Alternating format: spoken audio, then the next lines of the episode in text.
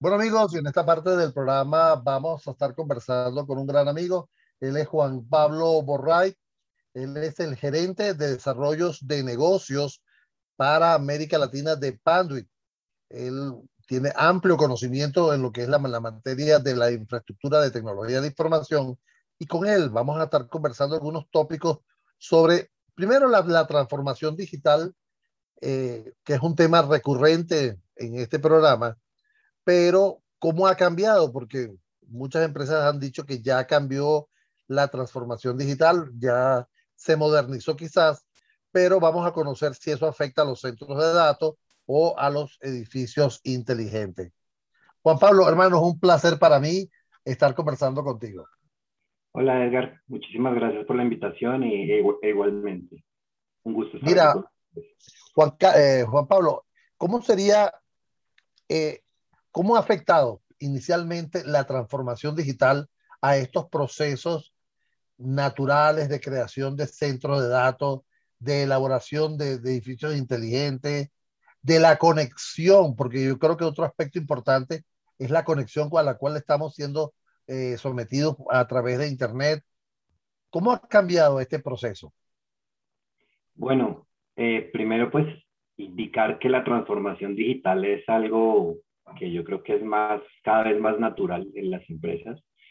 Eh, es algo que no, no podemos concebir una empresa hoy en día sin esa transformación. Esa transformación implica muchísimas cosas, o sea, cambios desde la, la, forma como funcionan las empresas, la forma como se relacionan con sus clientes, eh, aprovechando pues obviamente todas las herramientas tecnológicas que existen hoy en día, ¿no? Ese, eh, eso ha cambiado mucho, la forma como, como las personas tienen sus hábitos de consumo y hoy utilizan otros medios diferentes a los que utilizaban, se utilizaban anteriormente. Entonces, por ese lado es importante resaltar que, que, yo creo que todas las empresas en algún momento, si no han pasado, van a pasar por, por esta transformación. Y bueno, y, y segundo es eh, el tema de cómo lo afecta, pues te imaginarás que al cambiar toda la, la forma como se comunican los consumidores con, sus empresas, pues la misma empresa también tiene que hacer cambios, ¿no? Ya no es eh, eh, la, eh, la, forma o el proceso de cambio como se, de, de, compra, como se decía hace tal vez 10, 15 años, hoy es muy diferente, la forma de llegar es diferente, entonces pues las empresas tienen que poner a la disposición de sus usuarios y consumidores estas nuevas herramientas y estas nuevas formas de comunicarse. ¿Afecta? Claro que afecta, porque si no lo, como decía, si yo no lo, si no tenemos por lo menos un proceso de comercio electrónico, por ejemplo, de que la gente tenga oportunidad de acercarse, de acercarse a las empresas a través de por lo menos una página web o perfiles de redes sociales, pues estamos diciendo que esa empresa prácticamente no existe. Entonces, sí afecta, afecta mucho y realmente, pues aquí es algo como decía hace un rato, ¿no? Las empresas van a estar pasando por este proceso, si no han pasado todavía, y yo no creería que hay alguna que no lo haya pensado, porque si, si, no, lo, si no lo consideran, pues estas empresas están destinadas a desaparecer prácticamente.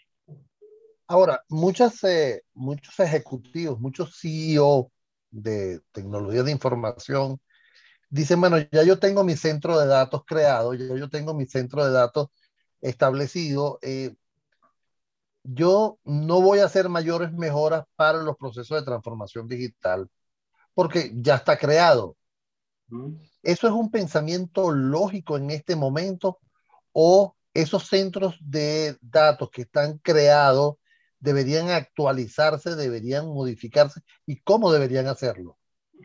Pues hay que ver cuál fue el fin con el que fue creado ese centro de datos, ¿no? Eh, el objetivo del centro de datos ha cambiado mucho a través de los últimos años. Anteriormente era el lugar donde estaba la información prácticamente, ¿no? Y, y como habían otros procesos, pues probablemente este centro de datos tenía otras características, eh, pero hoy en día se ha convertido en la pieza fundamental de todas las operaciones de una empresa, porque no solamente en el centro de datos está la información de clientes, eh, o la información externa de la empresa, sino también está la información interna. Muchas veces eh, todo lo que tiene que ver con las operaciones está en el mismo centro de datos. Entonces hay que ver muy bien para qué fue, cuál fue el fin o el objetivo con el que se construyó y diseñó ese centro de datos para determinar si hace falta o no. Si yo te digo que si, tiene un, si es un centro de datos que tiene más de cinco años, probablemente habrá que hacer una, actualización. Yo solamente pienso que los eh, centros de datos más recientes eh, podrían, si no fueron creados con ese fin, podrían soportar las necesidades de lo que se refiere con todo lo que es transformación digital, porque como te digo, eh, pudo haber sido diseñado y, desarrollado con otro fin. Entonces hay que, hay que mirar en su momento cuál fue ese, ese objetivo para poder determinar si es necesario algún cambio o alguna actualización. Justamente de eso te iba a preguntar, ¿no? Eh, Panduit es una empresa que está innovando continuamente y eh, pude tener fe de eso visitando las instalaciones en, en Chicago de, de, esta empresa y vi como ya los procesos de, de los cables, que, que, los cables van quedando obsoletos en el tiempo o van teniendo mejoras. Y esto permite, por, por supuesto, que haya menos ruido en la comunicación. Cuando digo menos ruido, es que los cables también transmiten ruido e interferencias que pueden afectar la comunicación. Eso lo aprendí yo allá. ¿okay? Y este, los, nuevos, los nuevos diseños, los nuevos cables vienen con revestimientos que evitan justamente ese tipo de cosas. Entonces, hablas de cinco años, pero cinco años no es mucho tiempo para que un centro de datos se actualice, o por lo menos actualice todo ese cableado que permite, que son las venas por las cuales fluye esa, esa información. Sí, no, definitivamente. Por eso te digo, hay que revisar en detalle cómo fue creado eso. Pero, a ver, nosotros estamos como Panduit eh, asesorando a nuestros clientes desde hace muchos años y, y yo creería que el centro de datos siempre es, es, muy diferente si, si un cliente, por ejemplo, está hablando del centro de datos o de las oficinas, ¿no? Son dos espacios completamente diferentes. Yo creo que hay una, hay una mentalidad y hay una conciencia hoy eh, en, los, en las eh, eh, áreas de tecnología y, y, en general en las empresas de la importancia que tiene el centro de datos. Entonces, te hablo de ese, de ese espacio de cinco años porque, por ejemplo, si hablamos de tecnologías puras de cableado, pues lo que hoy en día más se instala a nivel de centro de datos es la categoría 6A, para hablarte de cobre, o fibras ópticas multimodo o M3 o M4. Eh, esas fibras están disponibles en el mercado ya hace un tiempo, por eso te hablo de cinco años. Y, y una de nuestras labores es ayudarles a ellos a, a, entender por qué es necesario que eh, adquieran lo mejor de la tecnología, porque la parte de infraestructura es algo que, que no se está cambiando, como tú bien dices, cada cinco años. La idea es poder dar una, una, infraestructura o ofrecer una, una, infraestructura desde el punto de vista de fabricantes que por lo menos pueda durar unos 15 años. Y eso solo se hace teniendo en cuenta los mayores avances que hay en el momento de tomar la decisión. Entonces, eh, como te hablaba, este tipo de cableado que yo te, eh, te, te, acabo de nombrar, pues es ese tipo de cableado el que nosotros estamos impulsando ya desde hace ese tiempo. Si hablamos de, de, un poco más atrás, pues habían otro tipo de fibras ópticas, eh, tal vez UM3, ¿no? No, no UM4 o UM5 como existen hoy, o, categoría no 6A, sino otro tipo de categoría. Y también, también había otro tipo de distribución en los centros de, datos, hablando de cuanto a equipos y hablando en cuanto a muchas otras cosas. Entonces, por eso hablo de ese lapso de tiempo, justamente, porque si bien la tecnología existe o existía hace, en ese tiempo, es necesario también por temas de presupuesto, por temas de, de cuál, era, cuál era el objetivo, vuelvo insisto con eso, del centro de datos, determinar qué es lo que se instaló. Entonces, eh, ese, ese, es un poquito el tema alrededor de eso y, el, y por eso hablo de ese lapso de tiempo. Es interesante porque, o sea, difícil es poder identificar cuándo hay que cambiar esos cables, ¿no?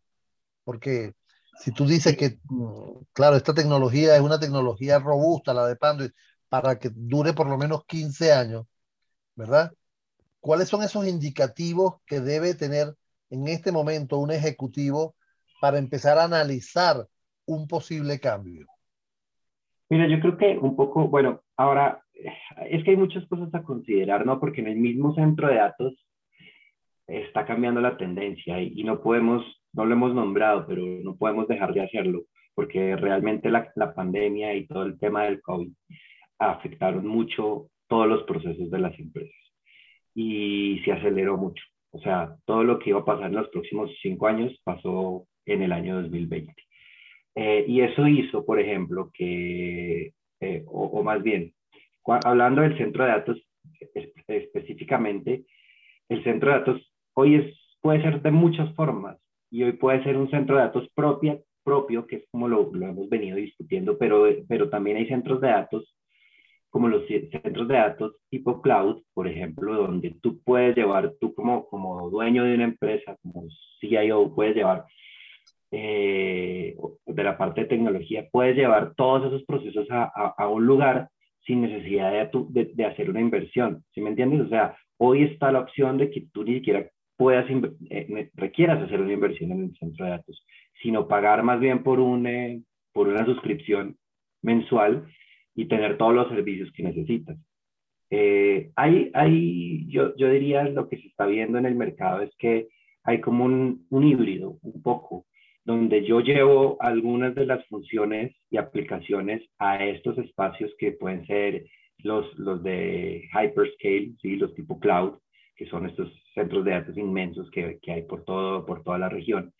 Eh, pero también pudiéramos hablar de centros de datos tipo colocation, que son centros de datos que existen también en la región desde hace muchísimo tiempo, con jugadores muy importantes, donde, donde ellos te permiten incluso tener tu propio espacio dentro de sus instalaciones. Y la parte, como te digo, propia, ¿no? Hay cosas o hay información que probablemente tú no quieres compartir o no quieres dejarla por fuera de tu sistema, entonces esa la sigues manejando tú.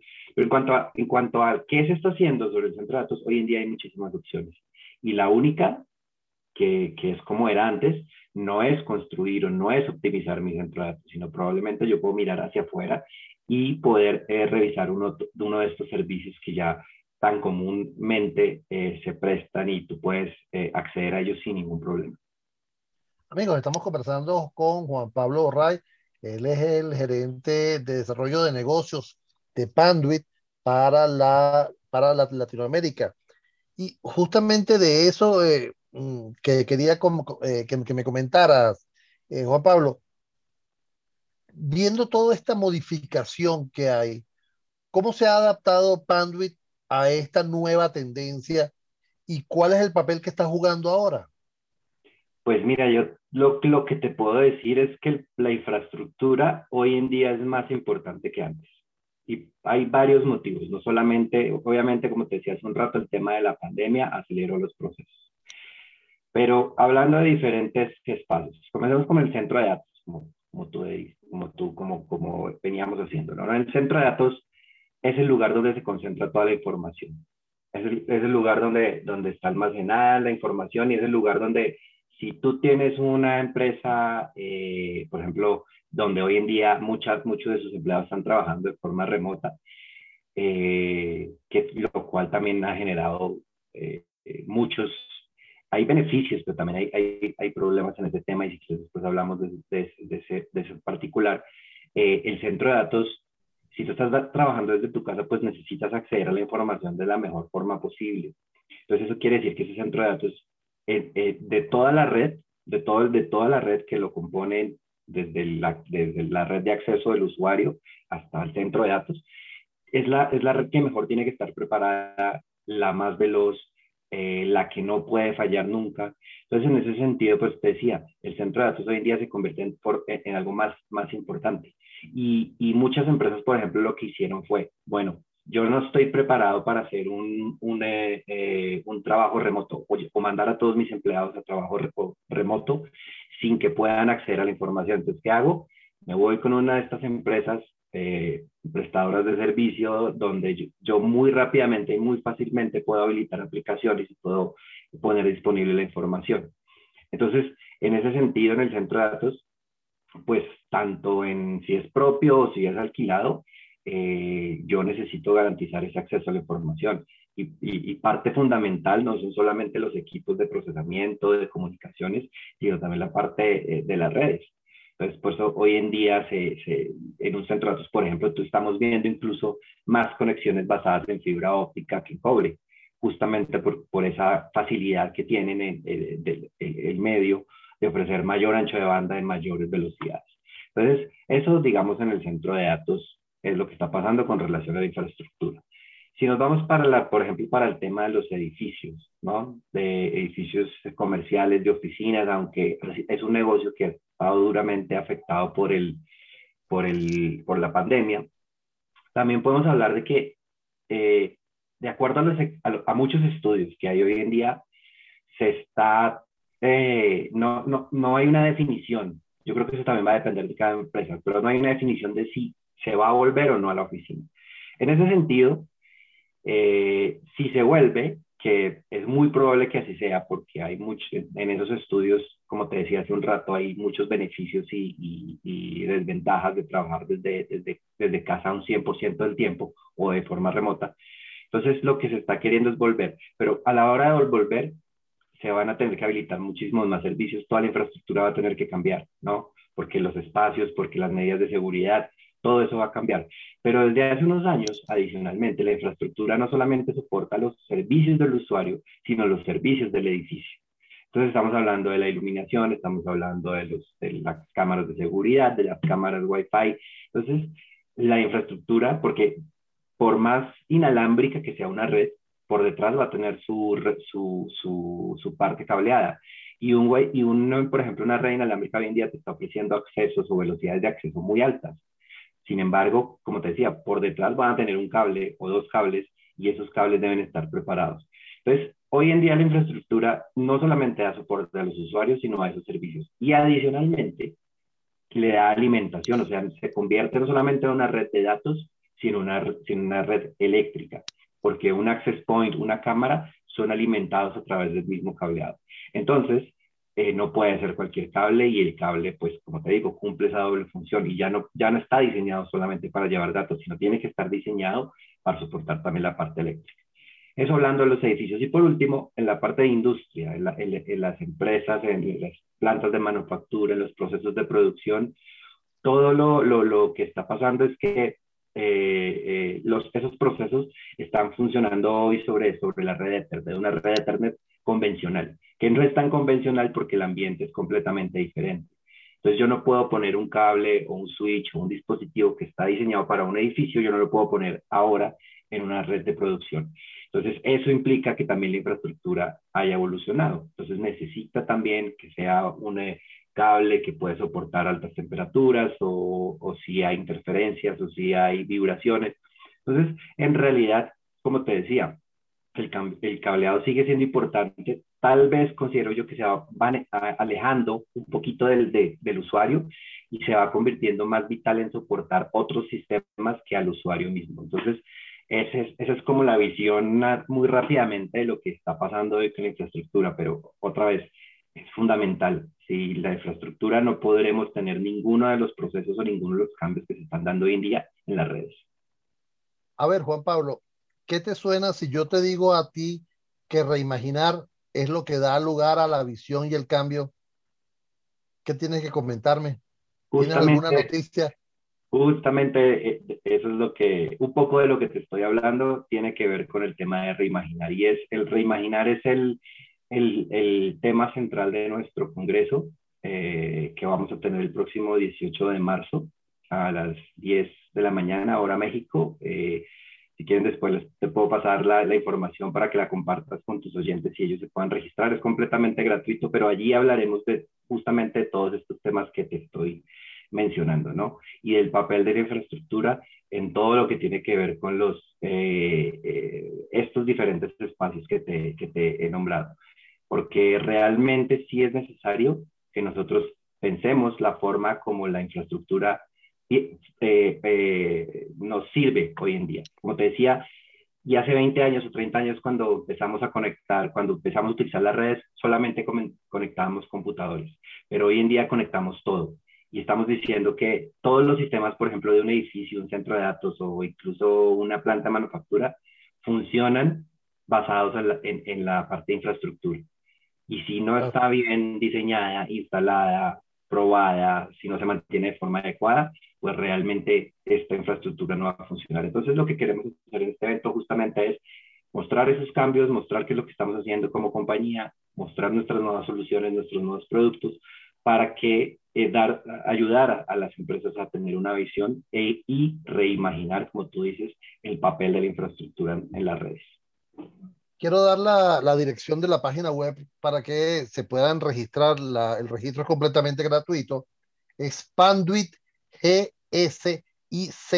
panduitgsic.com. Por allí pueden estar el próximo 18 de marzo eh, las conferencias comienzan, a los que nos están escuchando en Los Ángeles, a las 9 de la mañana, en el, a las 10 de la mañana para lo que es Ciudad de México, Guatemala, San José, Salvador, para las 11 de la mañana Chicago, Bogotá, Lima, Quito, Panamá, Caracas, a las 12 junto con Santo Domingo Juan, y San Juan, y a la 1 la parte de Santiago, Sao Paulo y Buenos Aires.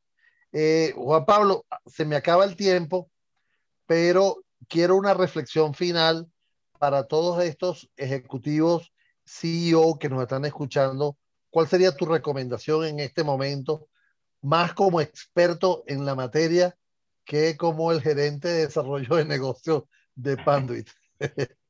Bueno, mi, mi reflexión es que la tecnología cada vez juega un papel más preponderante en todo lo que hacemos y, y situaciones como la, semana, como la del año pasado lo confirman, ¿no? Yo siempre me pregunto qué hubiera sido de nosotros durante la pandemia sin la, sin la tecnología, porque la tecnología nos ayudó a seguir nuestras vidas de cierta forma, ¿no?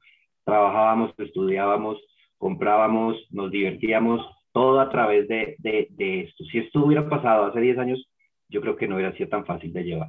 Entonces, y, y, eso por un lado. Y por el otro lado, bueno, pues que las empresas que todavía no se han montado en este tema de la tecnología y que creían que podían manejar muy eh, manualmente las cosas y seguir manejando sus clientes de esa forma, pues realmente eh, yo creería, y, lo vimos, pues muchas de esas desaparecieron simplemente porque al no haber clientes, pues ellos no tenían formas de, de vender. Entonces, esa, esa forma de de y hay muchas formas de hacerlo, o sea, no tiene que ser de, con una super página que te dé comercio electrónico, aunque hay muchas herramientas hoy en día, pero poderse eh, comunicar con los usuarios a través de, de, la tecnología, ya sea en redes sociales o una página, es súper importante porque es la nueva forma como, como se hacen los negocios y como la gente busca las cosas. Entonces, ese sería como, el, como el, la reflexión final, ¿no?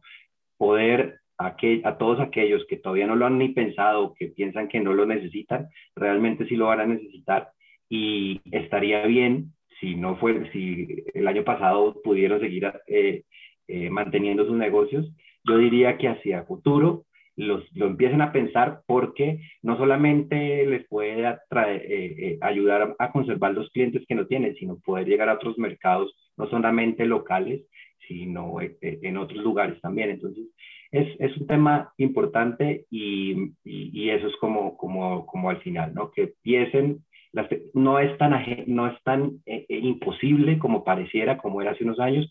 Hoy en día hay muchísimas herramientas que son muy fáciles de manejar, incluso que son eh, em, autogestionables, con, con interfaces muy sencillas. Entonces, hoy en día las opciones están, los costos han bajado un montón y realmente sí se le puede sacar provecho. Entonces, ese sería mi mensaje final.